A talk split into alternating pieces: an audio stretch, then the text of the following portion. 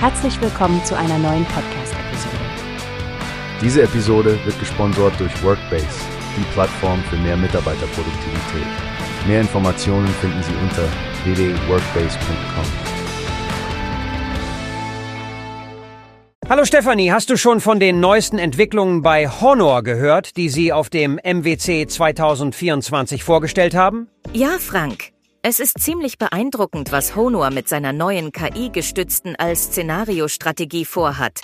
Sie wollen ja die künstliche Intelligenz nahtlos in unseren Alltag integrieren. Exakt.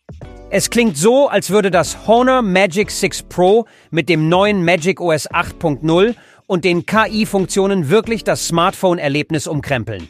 Diese intentbasierte Benutzeroberfläche klingt ziemlich revolutionär. Absolut. Ich bin vor allem von der Idee der Magic Capsule angetan, die einem durch ein einfaches Antippen des Benachrichtigungsbanners sofort Zugriff auf wichtige Ressourcen gewährt. Das wird bestimmt die Produktivität steigern. Und das Magic Portal, das scheint ja eine Art intelligente Schnittstelle für den schnellen Zugriff auf Funktionen und Informationen zu sein. Ich stelle mir vor, dass es einem das Leben wirklich einfacher macht, wenn zum Beispiel Adressen direkt in die Navigation übernommen werden können, ohne die App zu wechseln. Und nicht zu vergessen das Falcon-Kamerasystem. Ich liebe Fotografie und die Vorstellung, dass das Honor Magic 6 Pro Sportmomente in ultra hoher Auflösung einfängt, ist fantastisch. Man bedenke die erweiterten KI-Funktionen, die anscheinend eine große Bandbreite an Aktivitäten abdecken können.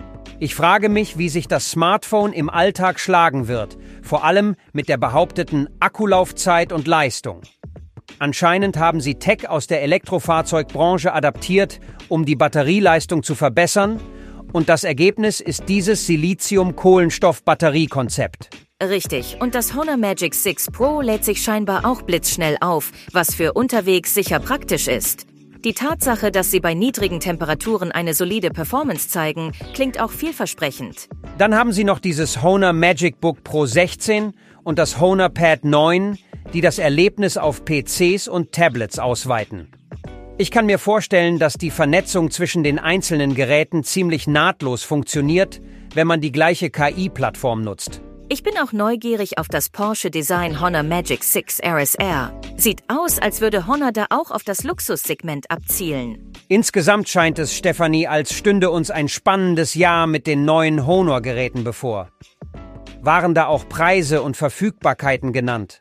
Ja, Sie haben erwähnt, dass das Honor Magic 6 Pro ab 1299 Euro und das Porsche Design Honor Magic V2 RSR ab 22.699 Euro starten wird. Das Magic Book Pro 16 wird irgendwann im zweiten Quartal kommen und das Honor Pad 9 kostet 349 Euro. Na, das klingt doch nach einer Menge spannender Geräte, auf die wir uns freuen können. Ich bin gespannt, wie die Realität diese Versprechen einhält und wie die Nutzer darauf reagieren werden.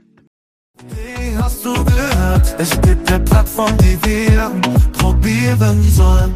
Workbase heißt die, hört dir das an. Mehr Produktivität für jeden Mann. Werbung dieser Podcast wird gesponsert von Workbase. Mehr Mitarbeiterproduktivität, hört euch das an.